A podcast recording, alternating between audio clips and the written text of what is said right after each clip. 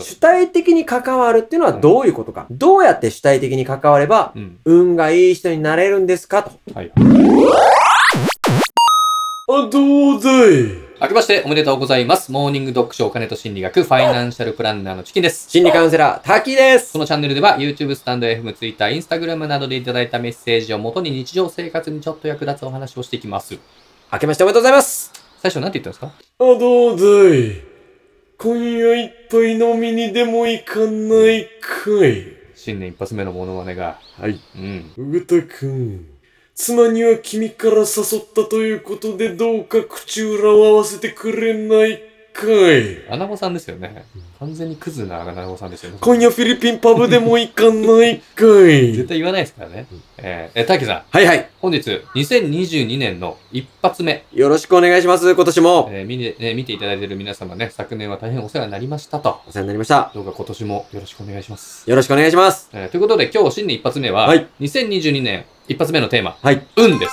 運ですかはい。運気の運です。運、知の運ですいね。や、まあまあまあまあ、そうですけど。うんいいじゃないですか。うん一発目にふさわしいんじゃないですか。はい。これいいと思いまは、すよ1月3日ですから、はいはい。運、ね、この時期だともしかしたらうん、初詣行かれた方とかね、そうですよおね。みくじ引かれた方もいらっしゃるんじゃないかと思ういっぱいいんでるすんじゃけないでどすか。、チキさんは初詣私も行きました。行きました。行きましした。お参りしてまあ今日はね、うん運についてお話ししていこうと思うんですが、ちょっとこういうテーマで、題して、2022年、己の力で運を引き寄せる方法。己の力で運を引き寄せる方法。はい。すごいもう運は待つものじゃなくて、己うんの力で引き寄せるものだと。そんなことができるんですか引き寄せることができるん だ。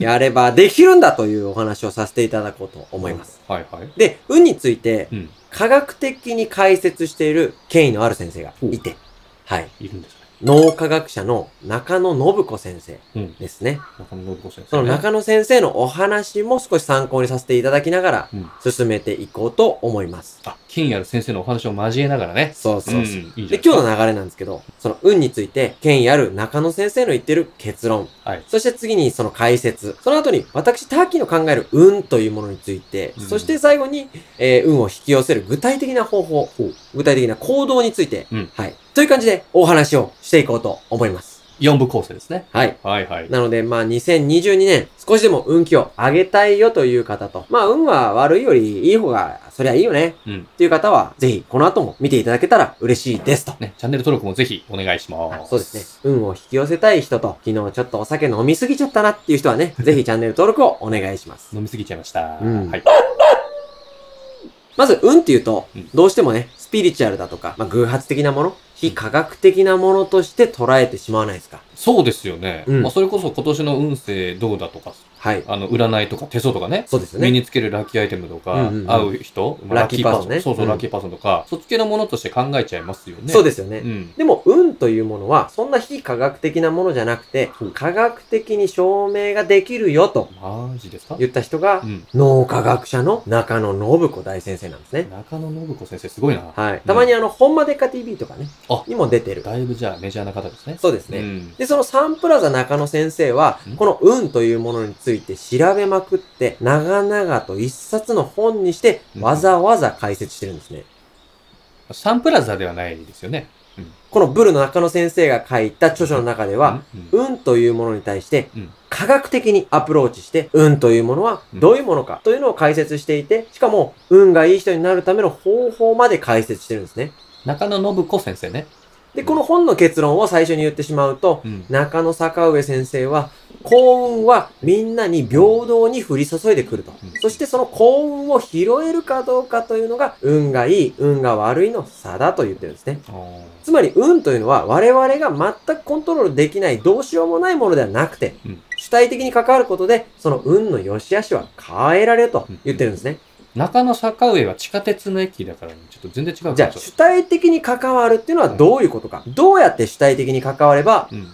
運がいい人になれるんですかと、はいはい。東中野先生、 JR になって、ね、こう言ってます。それ JR の方だ。思考回数を増やすことうん、チャンスに気づけること、そのチャンスに飛びつけること。うん。この3つが大事だと、おお。高円寺先生は言ってるんですもうね。一駅乗り過ごしちゃって、ちょっとごめんなさい。ちょっと待って待って待って。もう全然わからない。中野っていうと。中野で全は部なんか変わりすぎててわからないから、うん中野信子先生の話がちょっと入ってこないんで、はい。もうやめてもらっていいですかわかりごめんなさいはで要するに、うん運というものははい主体的に関われば変えられると。そういうことなんです。で、その主体的に関わる3つが、うん思考回数増やすこと、うんチャンスに気づけること、チャンスに飛びつけることだと。。意外とちゃんと聞いてましたね聞きますよ。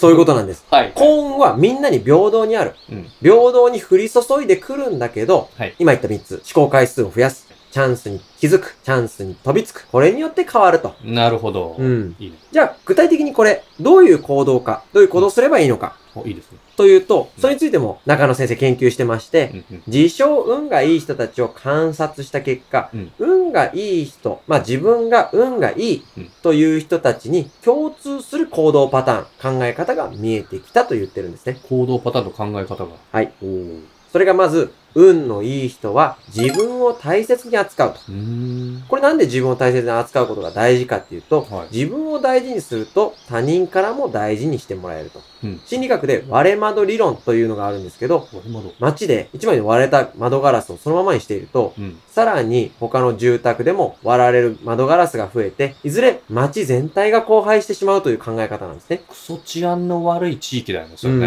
ね。ん。あでもそういうのがあると、はいどんどんそ相乗効果、あのね、壁にペイントとかもそうですよね。そうですね。あーはい。例えばまあトイレなんかもそうじゃないですあーか。あー、はいはいはい、はい。コンビニでも飲食店でも、綺麗なトイレって自分も綺麗に使わなきゃって思ったり、はいはいもはい、し少し汚しちゃってもさっと拭いて綺麗にしたりするじゃないですしますね。か。はい。うんで、も、汚れてるトイレはうん、まあ、そうはしてもらえないと。まず、綺麗に使おうという意識が低くなるじゃないですか。そうですね。うんはいはい。だから、自分を粗末にする。ということは、やめて。うん。だから、自分を大切にする。うん。いつも健康とか身なりに、ちゃんと気を配ってあげて、自分自身を敬ってうん、粗末に扱わないお。そうすれば、人からも大事にしてもらえて、運が向いてくるよと。こう、人からこうもらう理由も、まあ、そこに関係していると。そういうことですね。はいはいはい。で、次に行動パターン二つ目として紹介しているのが、はい運がいい人は声に出して、私運がいい、うん俺ついてるって言うと。声に出すと。うん。おう例えば夫婦でもカップルでも自分のパートナーに対して、うん自分は運がいいからこんな素敵な人と一緒に過ごせるんだという人は、つまりそれって自分が運がいいと思ってる人はしっかりそのパートナーにも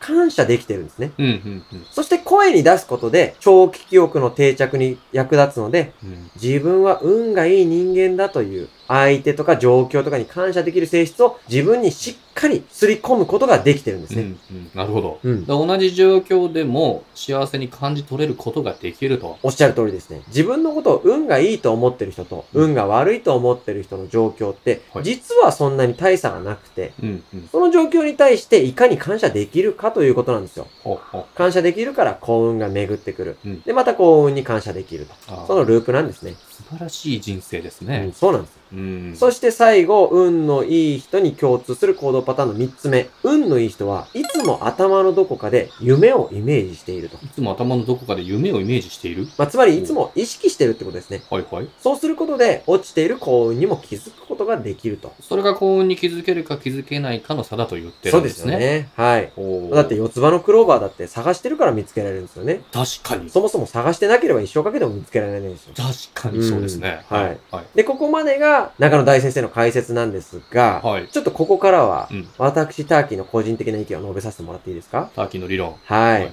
僕ね、ちょっとだけ考え方が違うところがあって。あ、だからブール中野とかっていじってたんですね。あいやいや、えっと、チケさん勘違いされてます、それは。何があの、ブル中野さんはうん褒め言葉です。なんでよ。ブル中野さんめちゃめちゃお綺麗 ですから。今 YouTube でブルチャンネルっていうのやってますから。ブルはいあ、。そうなんですはね。いめちゃめちゃ綺麗な方ですからあーそういうこと年下の旦あ旦那さんもらあって。あ失礼しました。はい。なんかターキーさん独自の意見があるんですね。はい。僕はね、運は選択と発信だと思ってるんですよ。選択と発うんう信。んうんはい例えば、うんそうだな、旅先でうん。土砂降りの雨だったら、チキンさんどう思いますか運という観点からは。要素運悪いなぁと思いますね。だったらね、行くのをやめちゃえばいい。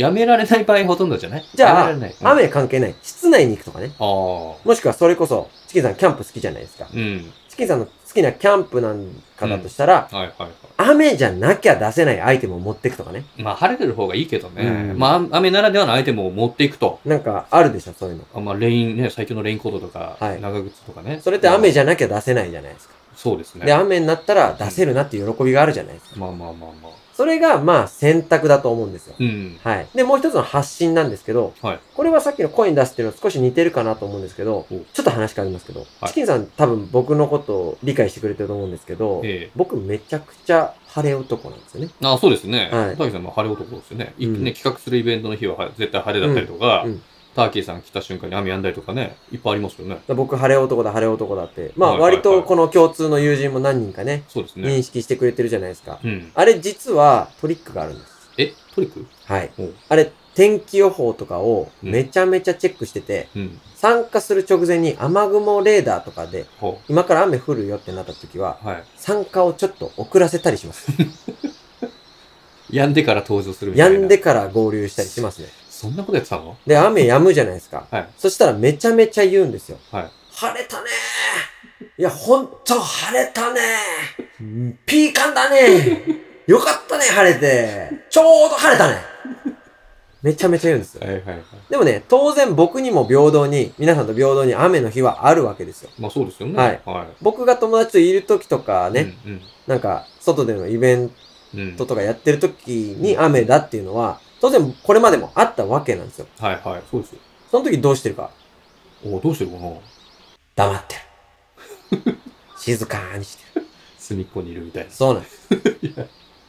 これがうん。僕のうん選択と発信理論なんですけど、はいはいはいはいはこれから2022年、い。うん。運を引き寄せたい人、うん。おすすめの行動としては、うん晴れ男、雨の日、黙ってる理論です。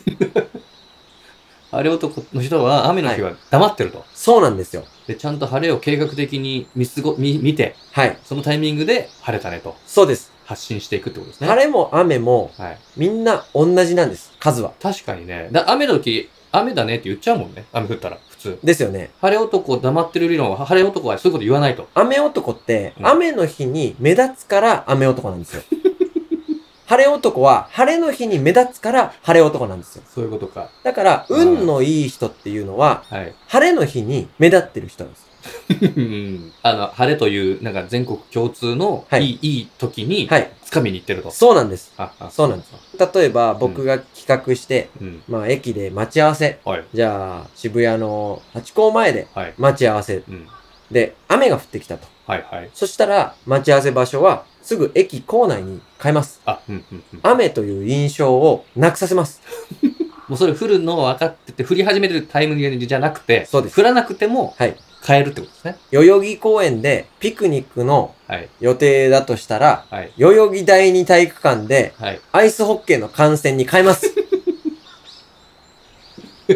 雨という、この人が企画した日は雨という印象をなくすために、そのことやらせたのもうずっと。これがすごいね。雨の日黙ってる理論です。晴れ男。はい。あー雨の日、雨の印象を与えない理論です。まあでもそれはね、まあ、はい今回晴れ男で言いましたけど、はいまあ別のパターンの時でも、、はいい。い時はガツガツいって、そうです。その反対の時にはシュッとしとくっていう。そうです、そうであーす。いい時にはものすごい声を出して、はいまあ、俺のおかげだよとは言わないけど、はいはい。よかった、今 日めちゃめちゃいい日だったそれを喜ぶと。喜ぶ。と。はいはい。はい。で、悪い時は、はいはい。まあ、黙ってたりとか、うん。まあ、あとは、必ず僕は保険を取っときましたね。保険で、雨の印象を与えない場所を用意していたりとあ、か。ちゃんと事前にね、そうです、そうですすぐパ。ッて移動できるようにとかそうです、そうですあ。はい。それが運を引き寄せる方法かなーと。すごいな。はい。だから、まあ、ほんまでっか TV に出てるような、はい。中野先生のうん。ご意見と、はい。僕の意見、はい。どっちを参考にするか。うん。これも明白ですよね。まあそうですね。はい。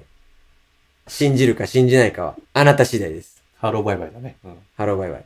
金成さん元気かな。チャンネル登録お願いします。ご質問、ご相談、ご要望、何でもコメントください。 Twitter、Instagram でも受け付けてます。それでは。さよなら